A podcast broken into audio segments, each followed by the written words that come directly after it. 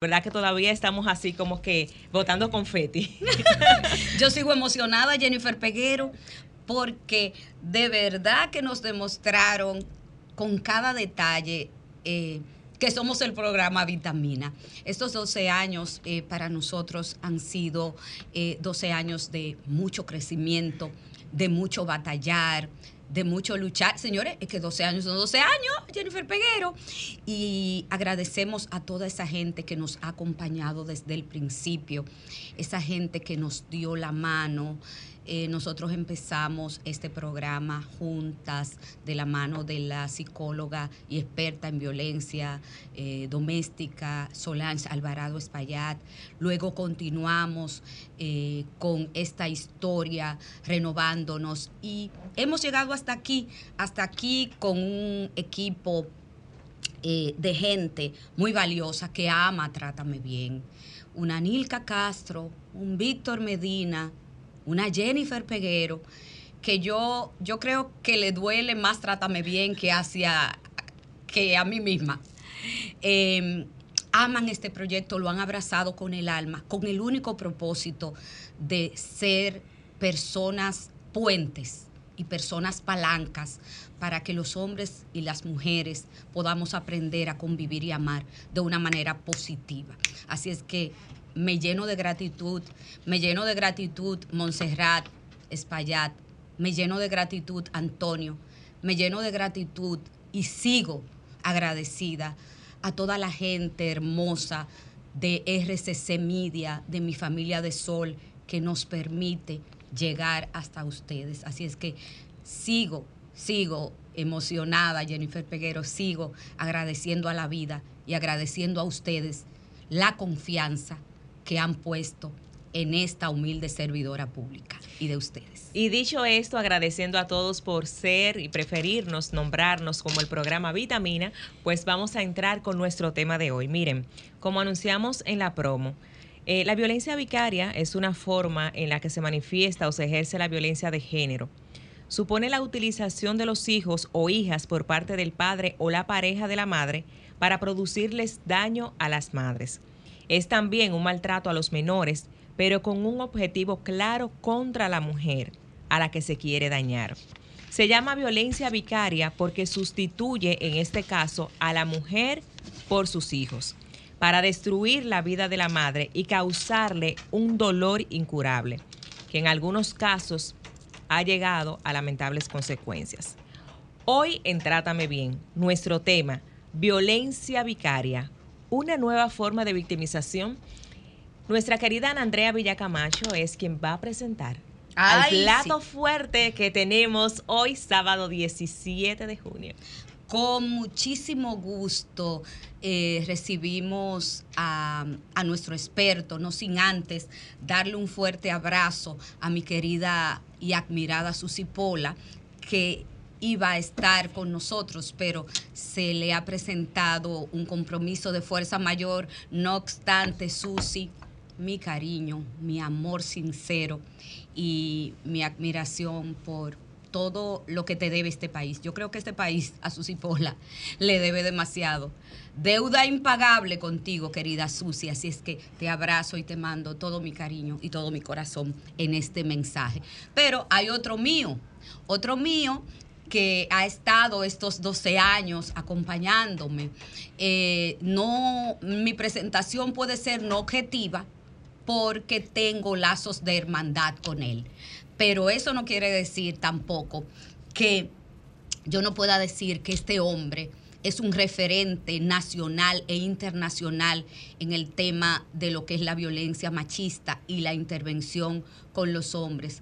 Es un hombre que se ha dedicado de manera científica a estudiar y a investigar el tema de la violencia machista. ¿Y quién no conoce en este país al doctor Luis Norberto Vergés, con B chiquita. Hola Luis. Hola, hola, hola, gracias. Mira, la presentación tuya puede durar media hora, pero producción no me lo va a aceptar. No, yo lo sé, yo lo sé. Luis, gracias por estar aquí. Gracias por eh, tomar eh, un tiempo de tu apretada agenda para venir a este programa a hablar de un tema que no es cómodo, porque hablar de violencia no es cómodo, pero tenemos la obligación como programa con propósito de que ustedes estén informados. Hemos escuchado últimamente, Luis, mucho, mucho, mucho, y Jennifer Peguero ya lo dijo en la intro, sobre la violencia vicaria. Luis, ¿qué es la violencia vicaria? La violencia vicaria es un concepto que no podía faltar en un programa de buenos tratos como este, porque es la antítesis, es la negación, es la forma más absurda, ridícula, mediocre y baja como una persona puede aprovechar a alguien indefenso para utilizar a un niño, niña o adolescente como un instrumento de dolor y sufrimiento para las mujeres. La violencia vicaria eh, viene de la mano de una tercerización, como nosotros le llamamos. Es introducir un triángulo, pero un triángulo perverso, donde se usa una persona para destruir emocionalmente a la otra. Eh, ya desde el año 1993 no se conocía directamente el concepto, pero sí hubo un primer amague, sobre todo cuando en una convención de Naciones Unidas se ordenaba que a los niños que sobrevivían a la violencia que recibían las mujeres y los que eran testigos de violencia se les considerara como víctimas. Víctimas directas. Exacto. Porque hay gente, Luis, que cree que los hijos son víctimas indirectas, pero los hijos son víctimas directas. Sí, claro, son víctimas directas porque el modelo referencial de seguridad, de confianza, de equilibrio mental son sus figuras cuidadoras y todo el mundo sabe, por la misma naturaleza, razones evolutivas, lo que representa una madre como figura cuidadora. Y cuando esta madre es violentada, pues sin duda alguna se pierde el referente inmediato de esa premisa de confianza y seguridad que debe tener un ser humano y que es el sostén de su salud mental. Y entonces por eso incluso se ordenaba en, en esa resolución que estos niños recibieran asistencia profesional.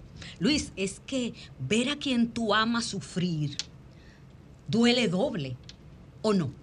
Sí, claro, porque eh, eh, no es esa persona la que está sufriendo, el que estoy sufriendo soy yo, eh, definitivamente, porque hay un vínculo natural con, esa, esa persona. Yo te voy a dar el ejemplo. cuando una niña ve a su madre rodando en el piso por una trompada que le dio el padre, no solo está rodando la madre, está rodando la niña. Wow, ¿eh? sí, Luis. Está rodando la niña. Eh, porque ahí está rodando el referente que yo tengo de lo que es seguridad, de lo que es confianza y de que eso que le está pasando a mi principal referente también me puede pasar a mí. Luis, en la violencia vicaria, en el escenario de victimización, eh, porque es un escenario de victimización de la violencia vicaria, le, el hombre agresor, maltratador y perverso, le da a la mujer por donde más le duele. Así es, así es. Y obviamente eh, ese, es ahí donde viene la actitud depredadora que perversa. perversa, que por eso se está hablando de posibles agravantes. ¿Por qué? Porque ya no es tan solo que estás dañando a alguien. No, tú no estás dañando a alguien. Tú estás, y ahí entra lo que se llama el trauma vicario el trauma vicario es, por ejemplo, fíjate, tú como madre, cuando ves que muere un niño asesinado, tú como madre también lloras aunque el niño no sea hijo tuyo. Claro. Eso porque, porque hay un impacto en mí. Hay un impacto y hay un vínculo. ¿eh? Como, decía el famoso preámbulo de por quién doblan las campanas. Eh, tú no eres una isla separada de un continente. Entonces, cuando un ser humano es dañado, tú también estás siendo dañada y en este caso cuando se trata de un niño mucho más. Fíjate que mientras más indefenso y vulnerable es una persona que es dañada por quienes tienen que protegerlo y cuidarlo, pues mayor es el impacto de trauma vicario que sufre la colectividad. Wow. y mira, sin embargo, Luis, evidentemente no, no nos llamemos engaño. La República Dominicana, la violencia vicaria como forma de violencia contra las mujeres no está legislado, Luis. Ni en muchos países. Ni en muchos países tampoco. Más, más, hay que aclarar que en la ley 2497, ley que rige la materia, que pone nombre y apellido y sanciona toda forma de violencia contra las mujeres en la República Dominicana, el violentar a la madre delante de los hijos es un agravante. Sí, claro, eso está establecido. De hecho, hay que hablar algo aquí de términos. Por ejemplo, eh, originalmente el concepto que se utilizaba o se utiliza en algunos países es filicidio por venganza.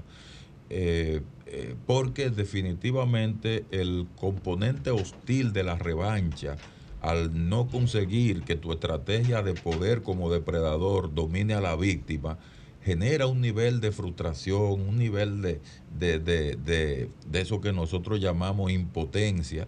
Y al no estar esto complementado, superado por la empatía, que en este caso es el sentimiento que nos hace a nosotros sensibilizarnos eh, por el dolor de los demás, es ahí donde se pierde, es ahí donde se da esa brecha que da pie a este tipo de violencia. ¿Está tipificada la violencia vicaria? Bueno, que casualmente hablábamos, eh, Jennifer Peguero, que ni en República Dominicana ni en muchos países está. Pero, por ejemplo, hay países como España que sí lo tienen y, otros países. ¿Por qué? Porque eh, nos estamos dando cuenta que ya la violencia machista pasa de eh, lo típico, violencia verbal, violencia psicológica, violencia física, violencia económica, violencia patrimonial. Se están dando unos nuevos escenarios, Luis, unas nuevas formas de abuso y maltrato perverso que hay que llamarle por su nombre y que hay que visibilizar. Y esta es la idea del programa de hoy. Ahora bien, eh, son muchos los casos, Luis, eh, en RD sobre violencia vicaria? ¿Pudiéramos nombrar algunos que, que podamos decir, sí, eso es violencia vicaria? Sí, mira, en términos de asesinatos no son tantos, afortunadamente. Ahora, en términos de violencia vicaria sí pudieran ser muchos más, pero hay un subregistro, porque resulta que esos casos normalmente no se denuncian. Por ejemplo, que es parte de lo que, de lo que se ha estado se ha estado observando. Eh, mira, la violencia vicaria se puede ejercer a través de las modalidades de violencia que tú mencionabas.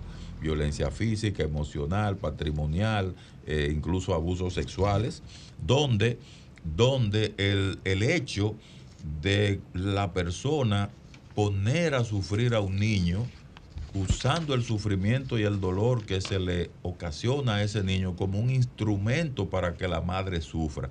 Y eso es muy difícil de tú poderlo contabilizar. Y, pero, es parte de lo que hay que plantear. Sí, no se da, y se da, yo creo que abrumadoramente. Hubo un caso aquí muy horrendo también, el caso del chamán. Eso fue eh, tres niños, eh, si mal no recuerdo, eh, ese suceso, asesinados. asesinados para hacerle precisamente daño a, la madre. Eh, otros tipos de comportamiento que, tenía como pregunta aquí eh, eh, anotada. Cuando el hombre retiene a los niños para hacerle daño a la madre, también se considera violencia vicaria. Cuando le, le retiene los niños y, le impide verlos. Sí, claro. Fíjate que ahí, bueno, la figura del secuestro, por un lado. Así es y el tema de es una forma de terrorismo doméstico. Porque es una, es una, es una manera intimidatoria de tú enviarle un mensaje a la mujer de lo peor que le puede pasar al niño. Claro que sí. Es, es, es que en la violencia vicaria, el maltratador causa, causa un daño tan extremo. Es para que tú no te recuperes jamás. Es que te doy donde más te duele es que te causo consecuencias irreversibles para que tú veas quién es que manda aquí. Y que traslada el posible daño directo que se le puede hacer a la mujer a un daño directo hacia los niños. Sí, pero, pero como, como yo sé cuánto te va a doler como maltratador, señor, porque la violencia machista no es inocente. La violencia machista, incluso la violencia feminicida, siempre yo he dicho en este programa y hemos dicho durante 12 años, el feminicidio es un asesinato. Es un asesinato premeditado. Calificarlo como homicidio es un error, un, un error abusivo. Pero además, es Jenny Berenice Reynoso dijo una vez que nunca olvido que el feminicidio es más que la muerte de una mujer. Y es cierto, las consecuencias, los hijos huérfanos, el dolor de la familia, el dolor de una sociedad, la pobreza que trae, porque la violencia machista trae po pobreza. Pobreza, dolor, sufrimiento, pena, angustia. En definitiva, con el machismo, nadie gana, Luis Vergés. Nadie gana, así es. Y hay, hay, cosas también que, que, la gente debería de seguir identificando como forma de violencia vicaria, que la vamos a decir luego de esta pausa. No le cambie.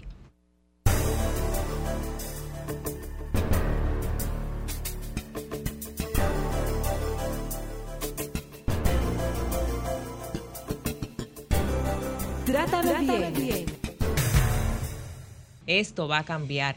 Recuerden que estamos en Sol 106.5, esto es Trátame Bien Radio y que usted puede llamarnos ahora mismo al 809-540-165 y desde el exterior 1-809-200-165 desde el interior sin cargos. Estamos hablando en el día de hoy sobre la violencia vicaria y tenemos como invitado al licenciado Luis Vergés.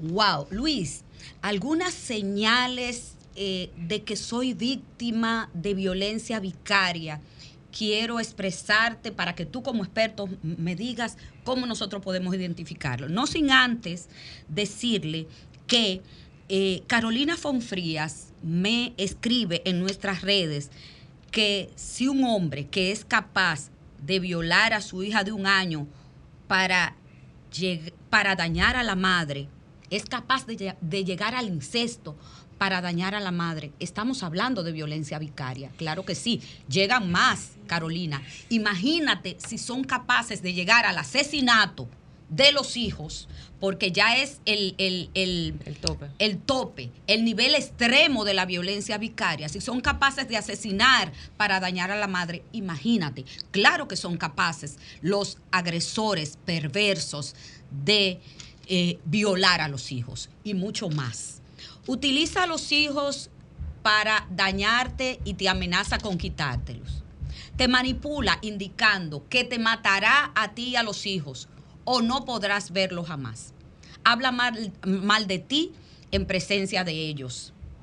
Utiliza momentos de recogida o retorno del régimen de visita para insultarte, para humillarte, y, maltratar, y maltratarte verbalmente delante de los niños. Busca obtener información sobre tu vida por medio de ellos. Vuelven los niños DNI para vigilar a la madre. Buscan obtener información también. Manipula a los hijos para ponerlo en tu contra.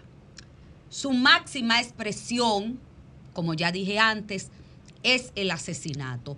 Luis Vergés, todo esto son indicadores de violencia vicaria. Sí, claro que sí, lo son y te voy a contextualizar algo. Fíjate que cuando eh, hay dos objetivos básicos, uno es desestabilizar emocionalmente a la mujer y el otro es asesinar psicológicamente a la mujer. La violencia, en cualquiera de sus formas, tiene una naturaleza que nosotros le llamamos el aspecto funcional de la violencia. ¿En qué consiste? Que el agresor ejerce la conducta violenta con un fin. Un fin que normalmente es ejercer control, sometimiento, poder y demás. Ahora, ¿qué ocurre? Cuando ese comportamiento no logra el fin deseado, aumentan los niveles de intensidad. Y eso que ahora vemos como una amenaza, como un chantaje, luego se va convirtiendo en algo peor. Cuando estas personas van descubriendo que sus primeras estrategias de dominación no están desestabilizando a las mujeres como ellos las quieren desestabilizar, entonces ahí aumenta el riesgo y peligrosidad de que puedan apelar a métodos más violentos, incluso el asesinato. ¿Qué pasa, eh, Luis, en República Dominicana? Nosotros estamos viendo mucha, un aumento desmedido de la violencia machista. Pero estamos viendo también lo que está pasando en las escuelas, que es algo que nos preocupa. Terrible. ¿Qué está pasando en esta sociedad? Mira, definitivamente eh, nosotros tenemos un modelo de dominación que está colapsado ya. Ese modelo de dominación sobre la base del ejercicio del poder, la fuerza y el control, originalmente estaba eh, destinado a grupos de poder que fueron originalmente grupos políticos. Pero con el tiempo eh, eso fue permeando todos los escenarios sociales. Y ahora resulta que primero se intronizó en los hogares. Afortunadamente tuvimos la ley 2497 que visibilizó el problema, pero se descuidó el espacio escolar. Fíjate que durante todas estas décadas hemos hablado de todas formas de violencia. Sin embargo, cuando nos referíamos a la violencia que ocurría en la escuela, decíamos bullying una, una expresión como qué cosa de muchachos, que se están haciendo moriquetas y que ellos se lo buscan y nunca pensamos que eso podía degenerar en el principio que yo te decía, porque en principio son formas de violencia que no se ven extremas, pero van escalando si tú te descuidas. Y eso es lo que ha ocurrido. Oh, wow. Entonces, dejamos, no miramos, no miramos lo que iba sucediendo y lo que se iba incrementando, no digo que no lo normalizamos. Yo digo que no lo miramos. No vimos que no vimos, que no nos dimos cuenta. Exactamente.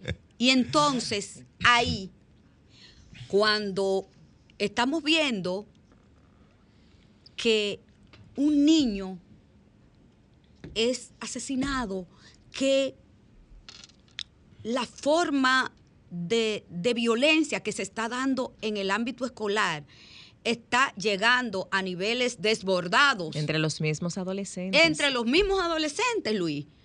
Porque yo, yo veía un video, señores, de, de una niña que decía que le había arrancado todo el pelo. Con mucho orgullo, ella lo decía. Con mucho orgullo. Y que ella no se arrepentía. Luis, ¿qué pasa ahí? Sí, obviamente. Ahí hay, eh, mira, cuando se da ese nivel tan inhumano eh, de violencia entre iguales, la mayoría de las veces hay una influencia de grupos. Y ahora estamos preocupados por el tema de las bandas. Yo siento que hay un resurgimiento de las pandillas. Eh, entonces eso es preocupante eh, porque además, fíjense que esos son movimientos estructurados, organizados, dirigidos por adultos muchas veces, pero que no aparecen. Entonces, cuando tú tienes por otro lado el debilitamiento de los sistemas familiares, con niños y niñas con necesidades insatisfechas a nivel de sentirse queridos, amados, Aceptados. falta de un sentido de pertenencia, encuentran un espacio en estos grupos. Exactamente. y estos grupos entonces demandan como compensación que ellos cumplan ciertos retos y es ahí donde tenemos que investigar. Esa es una labor ya de inteligencia que debe hacerse. Oh, wow. Señores, nos vamos a una brevísima pausa. Esto es Trátame bien, no le cambie.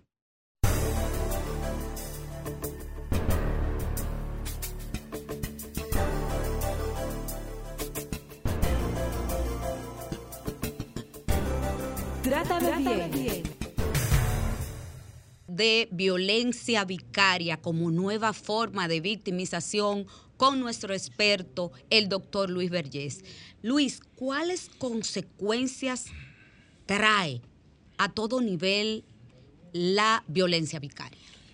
En primer lugar, no importa eh, la manifestación, si leve, moderada o grave, eh, hay un principio clave en violencia que es lo que la hace diferente a un conflicto. Los conflictos pueden tener un resultado positivo o negativo. La violencia nunca es positiva porque los resultados siempre serán negativos. Entonces, eh, son las mismas consecuencias de la violencia clásica. Eso puede traer a nivel de la salud mental eh, sintomatología depresiva, sintomatología ansiosa, trastorno de sueño, estrés postrauma, estrés agudo. Y uno dice estas cosas y la gente lo ve como si fueran nombres técnicos, sin la mayor consecuencia. Pues le doy un dato. Miren, eh, se han levantado informaciones sobre lo que es la, el nivel de discapacidad a lo que pueden llegar estos trastornos. Un nivel de discapacidad tan grave que una persona puede representar una carga para el Estado en, el sentido eh, de la salud mental que se pierde y de lo que se pierde de la productividad debido a que esto pasa. Cuando una mujer es violentada, como tú decías, no tan solo la mujer está recibiendo violencia, es que todo el que está al entorno de esa mujer yo hablaba recientemente sobre lo que pasa con el feminicidio, con los sobrevivientes de feminicidio, que a veces dicen, no se está haciendo nada con los hijos y las hijas. Yo decía, sí, se está haciendo mucho. Lo que pasa es que usted no puede crear un, un, un pabellón y meter a todos los niños y estigmatizarlo diciendo, en ese pabellón están los hijos de los feminicidas o, los niños feminicidas, porque eso usted no lo puede hacer. Y además, la naturaleza de un niño o niña no es estar encerrado en un pabellón con la etiqueta de que es hijo de un feminicidio. Entonces tú tienes que tomar esos niños e integrarlo en la mayor brevedad posible a lo que es un sistema de apoyo lo más natural posible también. Por eso tú tienes que dar la ayuda a través de los abuelos, a través de los sobrevivientes, llámese tía, tía y demás. Y la gente dice, no se está haciendo nada. Claro que se está haciendo mucho. Lo que usted no puede hacer es crearle un estigma, porque hasta esa solución, señores, es difícil. Cuando ya hay una mujer asesinada, el tú institucionalizar un niño, eso es lo que llaman revictimización o victimización secundaria. Exactamente. Luis, denunciar es lo más importante si tú te has identificado en el día de hoy como víctima de violencia vicaria o que se ha ejercido cualquier tipo de violencia contra ti o contra una persona que tú conozcas, hay que denunciar.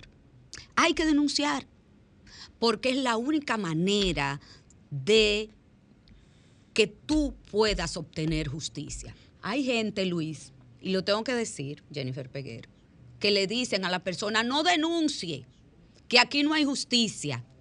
¿Qué te dice esa frase, Luis? No denuncie que aquí no hay justicia. No, definitivamente ahí eh, eh, nosotros estamos em, en la peor decisión posible. Por dos razones. En primer lugar, la denuncia es lo que visibiliza un problema. Un problema que no se visibiliza, no se reconoce, al no reconocerse, no se acepta y si no se acepta, entonces no hay posibilidad de cambiarlo. Lo segundo es eh, los psicólogos hemos estudiado un fenómeno que se llama el contrato implícito. ¿Qué significa el contrato implícito?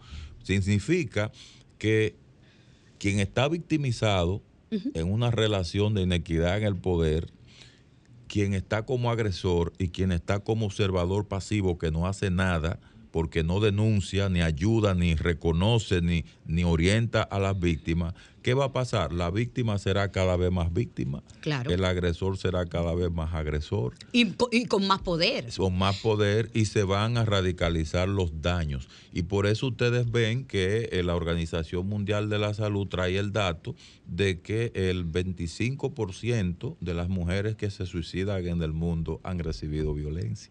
Entonces, fíjate que el estar entrampado en una situación, eso Martin Seligman, un destacado psicólogo, le llamaba esto indefensión aprendida. Que llega un momento que cuando la persona está atrapada en un circuito que no puede salir, y ahí entra la denuncia. La denuncia es un abre puertas para que la mujer salga de ese círculo. Mira, eh, yo siempre también he dicho, Luis Vergés, que el que las mujeres eh, no denuncien o retiren la denuncia, es un, escenario y un discurso que solo le conviene al agresor. Sí, así es. Muy estratégico para el perverso que abusa y maltrata. ¿Por qué? Porque eso me da mi poder de yo poder eh, seguir abusando. Sigo maltratando porque es que ella me tiene miedo. Es que mira, yo soy tan poderoso que ella no se atreve a denunciarme. No hay consecuencias. O no hay consecuencias. Entonces, señores, denuncien. Un premio Nobel, denuncien. Un premio Nobel de Economía decía, el silencio es el mejor aliado del verdugo. Así es. Mira, y que eso es cierto. Y una última reflexión, Luis, no quiero que te me vayas sin que tú me digas lo siguiente. ¿Cómo le vamos a hacer frente como Estado y como país, porque la violencia es un problema de todo el mundo aquí, hasta del sector privado, por si no lo sabían, de los medios de comunicación también. ¿Qué vamos a hacer para hacerle frente? ¿Qué tú nos recomiendas como experto, como país, ante lo que está pasando? Sí, lo, pues, eh, por primera vez se pudiera cumplir un pronóstico que ya se ha cumplido en otros países que han pasado por algo parecido y es convertir la violencia como el principal maestro para que no haya violencia. Y te digo, wow. y te digo, y te digo esto porque eh, Colombia aprendió de la experiencia de Pablo Escobar. Eh, los países nórdicos aprendieron de lo que fue la violencia de los vikingos y tú te pones a observar los países donde se vive en paz hoy día fueron otrora los más violentos. ¿Qué pasó ahí? Bueno, Ajá, cuéntanos. ¿Qué pasó ahí? Que aprendieron que como ellos vivían, no tenían salud, no tenían educación, no tenían desarrollo humano y todos los indicadores de crecimiento y de valoración interpersonal se fueron desplomando. Y no fue hasta que dejaron sepultados todos esos estilos de dominación, esos elementos imperiales y demás, que avanzaron. Entonces, por esa razón, el, eh, nosotros tenemos que revisar eh, también el individualismo. O sea, el individualismo es una variable que nos está haciendo mucho daño porque cada quien quiere resolver su problema a su manera. Y ya esto no es... Y, y rápido, Luis. Y, y porque rápido. no esperamos. La paciencia no es una de las virtudes que nosotros estamos desarrollando. O sea, nosotros lo queremos todo resuelto ya, right now. Exacto. Y también tenemos que evitar las soluciones efectistas de creer que, que radicalizando eh, una postura en el sentido de, de, buscar, vamos a hacerle una guerra a la violencia, esa tampoco es la solución. Yo creo que nosotros tenemos que ser más estratégicos. Hay que seguir categorizando la violencia, reconocer esas leyes que tenemos obsoletas, como la 2497, eso tiene que revisarse, tiene que repensarse. Hay bueno, que Luis, ah, te voy a... Te, te voy a tocó? Luis, me tocaste una tecla. Sí. Me tocaste una tecla. Oye lo que yo te voy a decir. Urge, urge una ley que venga a complementar lo que hizo la ley 2497. Claro, claro. Porque la, la, ley 2497, en principio, Luis, antes las mujeres éramos ciudadanas de segunda. Sí. Cuando entra la ley 2497, se empezó una mirada diferente. Diferente sí. Cuando se crean las unidades de atención a víctimas, que empezó en Santiago y se trasladó a el Distrito Nacional con el trabajo, el trabajazo que hizo José Manuel Hernández Peguero, que luego lo continuó en el Distrito Nacional Jenny Berenice Reynoso. Eh, el país, el país Cambió, comenzó a ver, claro. comenzó a ver que el que se equivocaba y violentaba a una mujer o a un niño, niña o adolescente tenía una consecuencia. Sí. Pero ¿qué pasa? Que hay nuevos escenarios de violencia que nos está diciendo la vida, los casos que lo estamos viendo en las redes sociales, que nos están mandando como país, primero, a que la violencia contra las mujeres sea una prioridad. Uh -huh. Señores, el delito más denunciado. El delito más denunciado en el 2021 fue todas las formas de violencia contra las mujeres. En el 2022 quedó en segundo lugar porque solo lo superó el robo. Entonces, si como país y como Estado estamos viendo que la violencia machista nos está arropando, yo no sé por qué no se trata como el COVID, Luis Berger. Porque el, la violencia machista es una pandemia declarado por la Organización Mundial de la Salud. ¿Y por qué no se trata como el COVID, la violencia machista? ¿Por qué? Algo está pasando. Y entonces, como tú dices, lo que está pasando tiene que hacernos despertar obligatoriamente. Pero, ¿cómo despertamos? Diciendo en las redes sociales que vamos a prenderle fuego al país porque las mujeres la están asesinando. ¿Cuál va a ser la solución real? Además de decir de todo mm. por una red social.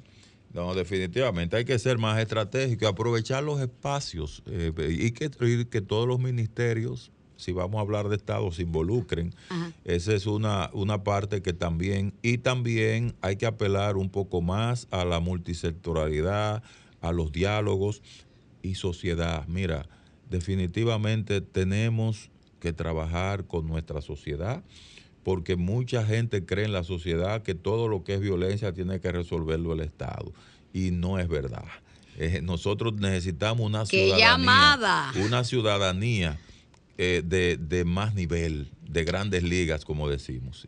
Quiero aprovechar a, Luis Vergés en este momento, antes de despedirlo como director del Centro Conductual para Hombres, yo digo que desde mi ignorancia, claro está, mi percepción es que las mujeres tal vez somos menos agresivas porque tenemos tantas comunidades de apoyo y las mujeres somos tan conversadoras. Entonces en los hombres no vemos ese tipo de conducta. Usted como director del Centro Conductual para Hombres, ¿cuál es su recomendación a esos hombres que tienen la intención de generar cambios en su vida después de esta llamada? Hola. Buenos, buenas tardes. Hola, hola. Hola, buenas tardes. Sí, buenas tardes. ¿Cómo están ustedes? Primitiva, mi amor. Eh, eh, el programa estaba terminando y yo aquí, pero llamo no tan importante y un doctor maravilloso que está ahí. Un saludo al pueblo dominicano. Gracias, Primitiva. Te abrazamos también. Igual, Jennifer, para tu hijo también. Un abrazo, gracias. Amén. Eh, doctor, gracias por su tiempo, que es muy valioso. Gracias, gracias. Eh, doctor, eh, un día de esto yo escuchaba que son como unos profesionales que estaban hablando, no, no dio mucho detalle, pero sí decían que como que había que hacer, manejar situaciones de litigio, que había que manejar pero nada más dijeron ese corto, ese corto ahí en la noticia, entonces me gustaría que usted como, como profesional que usted explicara cómo manejar qué tipo de litigio, que si, la violencia es litigio y, y si en la casa se aprende la violencia o se aprende en la calle. Gracias. Gracias, Primitiva. Luis, la inquietud de Jennifer y la de Primitiva. Lo primero es, voy con, con, el final, eh, la violencia es lo que llaman, desde el punto de vista legal, un comportamiento antijurídico, porque viola normas sociales establecidas y es sancionado por la ley. Entonces, eh, ya cuando se habla de litigio, bueno, ahí entra el área tuya, Ana Andrea. Así es, así es, claro que sí, porque el Ministerio Público, señores, entra en acción cuando es reactivo, es cuando la violencia contra las mujeres y niños se ha dado.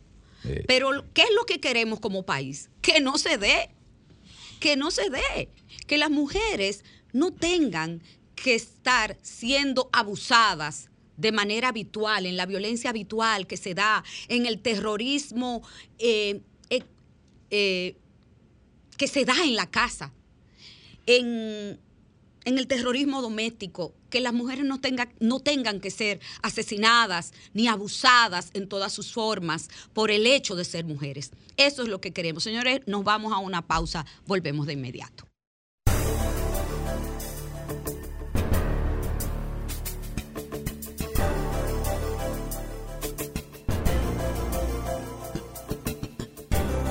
Trátame, bien.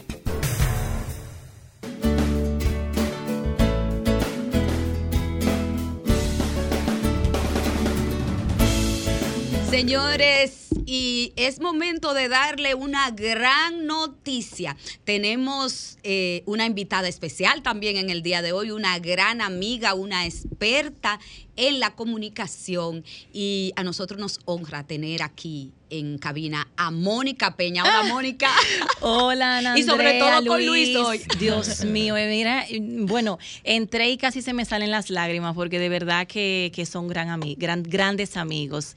Muchísimas gracias, me siento como si estuviera en mi casa eh, por esta oportunidad y bueno, pues eh, para informarles sobre esta buena nueva a tantos padres y madres que ahora están buscando opciones para poner a sus hijos en algunos campamentos, programas, porque estamos, en, verano. Así mismo es y tenemos un proyecto muy interesante que le vamos a contar ahora. Cuéntanos, Mónica, porque es un programa, es un proyecto. Cuéntanos de eso y en qué va a consistir. Sí, mira, la Escuela de Desarrollo Personal, eh, pues que tengo eh, el honor de dirigir, tiene para este verano un proyecto de desarrollo personal, es un programa de todo un mes todo un mes de lunes a jueves de 9 de la mañana a 12, eh, pues que consiste en sido, es un programa que está, está diseñado para que los jóvenes potencien lo mejor de ellos, para que mejoren su autoestima, para que sepan comunicarse mejor, para que tengan, adquieran habilidades de liderazgo, de emprendimiento, eh, aprendan a manejar sus finanzas, porque los jóvenes reciben dinero de sus padres, de regalos que le dan en ocasiones en efectivo. Entonces, para que sepan incluso hasta consumir de manera inteligente, es un programa que les va a ayudar a crecer eh, de manera bastante considerable. Ya tenemos experiencia, ha gustado mucho, eh, nos están los padres pues llamando y bueno, estamos aprovechando este espacio para seguir promocionándolo y para que puedan tener la oportunidad de todos los padres que nos escuchan de observar esta propuesta, analizarla y porque todos los padres siempre queremos lo mejor para nuestros hijos y en la educación hay que invertir porque son regalos que le damos para toda la vida. Y, muy necesario, sobre todo Mónica Peña en este momento. Y mira qué bonita coincidencia que precisamente ustedes hablaban ahorita, el doctor Vergés hablaba de la juventud, de que quieren ser aceptados y de lo que les hace falta. Sí. Y el título de este programa es Descubre lo mejor de ti. Sí. Oh, wow. Tenemos, tenemos todo un módulo que son ocho sesiones con la psicóloga Katiuska Suárez, que ella trabaja en Praxis. Katiuska tiene muchos años trabajando el tema de la autoestima. Entonces, en ese módulo... Certificada y avalada. Sí, es en ese módulo, pues los jóvenes eh, obtienen herramientas para mejorar su autoestima, su amor propio, su autoconcepto. Wow. Eh, es de verdad que muy interesante. Se da lo que es una terapia grupal, porque los jóvenes se abren, comparten sus experiencias, sus inquietudes. Los mismos otros jóvenes se van identificando y van participando. Al principio llegan un poquito, eh, pues como jóvenes tímidos, eh, pero luego se van y salen a- de una manera tan amigos que dicen que quieren volver al programa. Y este año lo vamos a repetir, iniciamos el 3 de julio hasta el 27 en Payes Work. Eh, tenemos, va a ser bien dinámico, es divertido porque en un día vemos, pasamos a varios salones, todas las, eh, todas las sesiones son con dinámicas, son con prácticas, porque estamos hablando de jóvenes. Claro. Entonces es una muy buena oportunidad para que eh, los padres aprovechen y le brinden esta, bueno, este regalo a sus hijos y, que qué crezcan, edades, que ¿Qué crezcan. edades, Mónica, pueden eh, los padres, pues, Tenemos ingresar? diferentes grupos desde los 13 años hasta los 19. Desde- en esas edades, pues vamos a estar aceptando jóvenes. ¿Y en qué contactos, en qué teléfonos, a través de, co- de, de, de Sí, quién podemos? sí, pues, pueden pueden eh, seguirnos en las redes sociales. Estamos en Desarrollo Personal RD, Desarrollo Personal RD y a nuestro WhatsApp nos pueden escribir 829 809 870 0036 809 870 0036 escríbanos. eh, los cupos son limitados en esta ocasión porque estamos reaperturando nuevamente porque por pandemia estuvimos un poco eh, fuera, pero sí, los cupos en esta ocasión son limitados, pero es un proyecto que ya va a continuar, Dios mediante. Señores, es un regalo, es un regalo que Mónica Peña le está ofreciendo a ustedes como padres, una herramienta importantísima para que sus hijos puedan crecer y aprender a bregar con la vida. Mónica Así Peña, mismo, gracias. mismo. Gracias por esa entrega